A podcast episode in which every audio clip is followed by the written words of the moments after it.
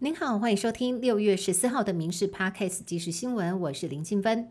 Me Too 风暴越演越烈，不少的受害者控诉在校园遭受性侵，而且情节越来越离谱。有被害网友贴文控诉，实践大学设计系教师多年前曾经诱导学生探索更深的自己。并且偷偷在厕所装针孔偷拍，被害人发现之后，在极大压力之下出现精神问题。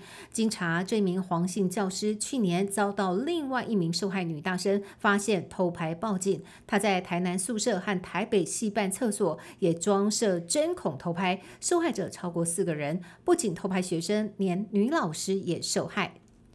前民进党新竹市议员、现任神脑国际董事长郑鸿辉，现在也陷入了性骚疑云。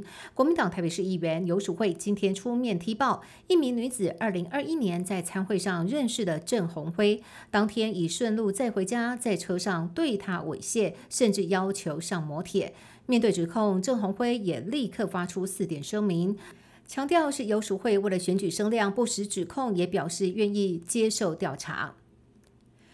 有关幼儿园喂药风波重创侯友谊声望，根据关键调查的最新民调，侯友谊支持度只剩下十七趴。林传媒的最新民调虽然侯友谊小升，但是一样稳居第三，而赖清德稳定领先蓝白。值得观察的是，柯文哲在两份民调当中持续展现支持度攀升的态势。对此，柯文哲表示，不要每天追数字，会无法做事。而侯友谊则是说，民调参考。就好，他虚心看待。民进党提名策略小组在昨天讨论立委监困选区布局，并且已经在今天下午召开记者会，确定台北市大安区立委要和社民党台北市议员苗博雅合作。彰化第三选区将会征召前北农总经理吴英宁，新竹市则是征召阳明交大科法学院特聘教授林志杰。苗博雅在上午也首度松口，确定和民进党合作出战大安区。缺药问题至今未解，外传缺药潮延烧到了癌症用药。食药署经过初步盘点调查无虞，请民众安心。但是呢，全球都在面临缺药危机。西药供应资讯平台上线将近三个月，将药品资讯公开透明。一旦发现必要的药品半年之内供应不足，就会立刻启动后续的机制。上半年，多数的企业认为景气外冷内热，加上通膨压力，产业调薪呈现两样情。不过，随着复苏力道加剧，不少的企业对第三季的景气保持乐观态度。人力银行更是看好，如果下半年缺工问题解决，出口恢复正成长，企业增财与加薪的比例有望回升。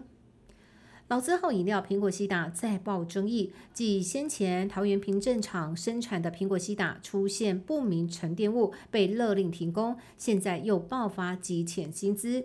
桃园市劳检处周一前往稽查，发现原本这个月五号要入账的薪资，到现在还有将近八十位员工没有领到，后续将会发函请业者陈述意见，如果欠薪没有理由，将会以违反劳基法，最高开罚一百万。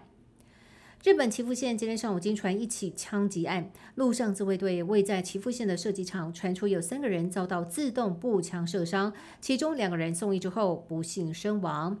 疑似开枪的一名十八岁自卫官候补生也当场遭到逮捕。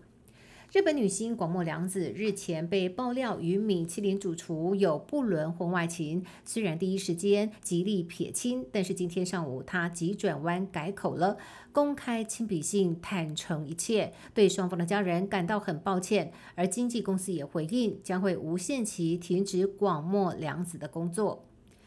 前 NBA 球星魔兽霍华德已经在五月三十一号返回美国。虽然上周爆出和 T1 桃园云豹的合约纠纷，但是他今天还是在 IG 上传了一支感谢台湾的影片，并且 Po 文字铺说想要买一支球队。而很多台湾球迷都留言表示霍华德回来，也告诉他希望他买下在台湾的球队。